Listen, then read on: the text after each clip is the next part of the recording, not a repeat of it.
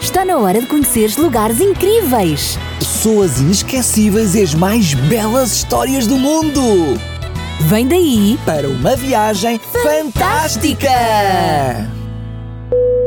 Sara, vamos continuar a nossa viagem fantástica até Cades? Claro que sim, Raquel, mas espera, temos de convidar os nossos amiguinhos para virem connosco. Claro, Sara, não podemos ir sozinhas. Precisamos que todos os amiguinhos embarquem connosco nesta aventura. Podes convidá-los agora. Sim, sim. Olá, amiguinhos! Então, querem continuar esta viagem fantástica connosco até Cades? Então apertem os cintos e. Vamos voar!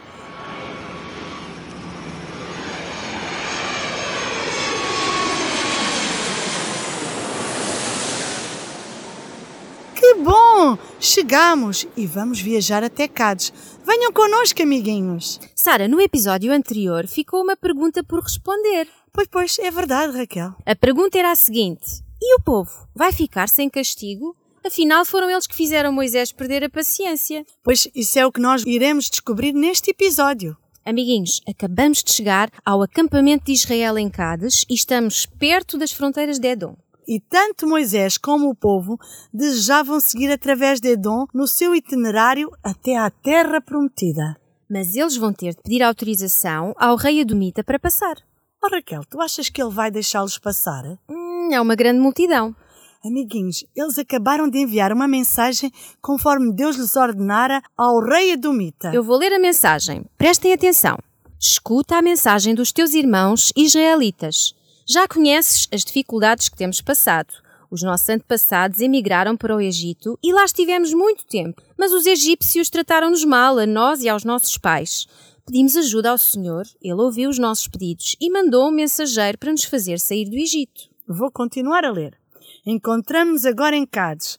Deixa-nos atravessar o teu país. Não pisaremos campos, nem vinhas, nem beberemos água das tuas fontes. Seguiremos sempre pela estrada real até termos atravessado o teu território.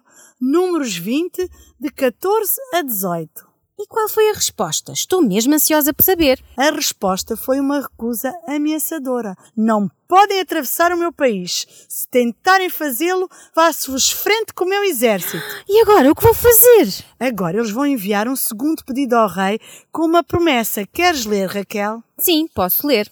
Iremos sempre pela estrada principal e se nós ou os nossos gados tivermos de beber água das tuas fontes, pagaremos o justo preço. Só te pedimos que nos deixes atravessar o país. E qual foi a resposta desta vez, Raquel? A resposta foi: não podem atravessar o meu território. Olha, estou a ver muitos idomitas armados. Eu até já estou a ficar com medo. É verdade, estão por todo o lado. Não podemos mesmo seguir pelo seu território. Então e agora? Agora vamos ter de andar muito. Andar muito. Sim, vamos seguir a nossa caminhada ao redor da terra de Edom. Então é esse o castigo do povo? Sim, se o povo tivesse confiado em Deus quando surgiu aquela prova. Então o que é que teria acontecido, Raquel? Então, o capitão Jesus tê-los ia levado através de Edom e os edomitas deixavam-nos passar. Sim, se eles não tivessem a queixar-se e a murmurar, teriam atravessado por Edom. Sabem, amiguinhos, Satanás esteve sempre a tentá-los para ver se eles não chegavam a Canaã. Ai, sim. Sim, Sara, nós não devemos ser como este povo que estava sempre a murmurar. Pois não. E para além de murmurar, estava constantemente a mostrar falta de confiança em Deus. E isso não pode ser. Pois não, amiguinhos, nunca devemos murmurar e devemos ter uma fé forte em Deus. Sabes, Deus queria que eles atravessassem por Edom. Ai, sim. Sim, e a sua passagem teria sido uma bênção, não somente para eles mesmos, mas também para os habitantes da terra. Podes explicar isso melhor, Sara? Sim, pois se passassem pela sua terra, iam ter a oportunidade de familiarizar-se com o povo de Deus, com o seu culto e até testemunhar como o Deus de Jacó prosperou aqueles que o amam e temem. Amiguinhos, Deus deu-lhes água em resposta aos seus clamores, mas por causa da sua falta de fé foram castigados. E que castigo! Eu espero que eles tenham aprendido a lição. E lá vamos nós atravessar o deserto. Mas eu continuo a dizer que tudo isto seria evitado se eles confiassem no seu capitão Jesus. Então agora vamos voltar novamente para sul e seguir através destas regiões áridas. Vamos dar aqui um salto na nossa história e eu tenho uma notícia triste para vos dar. Uma notícia triste, Raquel. É verdade, Sara. Agora Moisés e o seu irmão já não estão connosco. Eles já morreram. Que pena, fiquei triste. Afinal, vivemos tantas aventuras com estes dois irmãos. É verdade. Mas agora temos um novo líder para nos levar até Canaã. Então, mas quem é esse novo líder? O novo líder é Josué. Josué, excelente escolha! Ele é um bom guerreiro e, para além disso, ele é corajoso, determinado e perseverante, rápido e ele não é nada egoísta. E acima de tudo, Josué é inspirado por uma fé viva em Deus. Sim, ele foi o homem que Deus escolheu para conduzir Israel à terra prometida. Amiguinhos, durante a permanência no deserto, Josué foi o primeiro-ministro de Moisés. Ai, sim! E ele deu provas que estava pronto para suceder a Moisés, mesmo antes de Deus o ter chamado para conduzir o povo. E qual foi a reação de Josué a este chamado?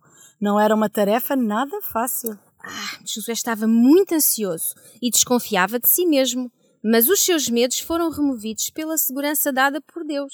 Segurança dada por Deus? Explica-te lá melhor, Raquel. Eu explico. Deus disse-lhe o seguinte: Eu estarei contigo, tal como estive com Moisés. Não te deixarei nem te abandonarei, porque hás de conduzir este povo à posse da terra que eu prometi aos seus antepassados. Ai, que promessa maravilhosa! O Senhor também ordenou a Josué: Tens de ser corajoso e firme no cumprimento de toda a lei que te ordenou o meu servo Moisés. E disse mais ainda: Tem sempre presente o livro da lei. Medita nele dia e noite para cumprir o que lá está escrito. Porque dessa forma há de ter prosperidade e sucesso em tudo.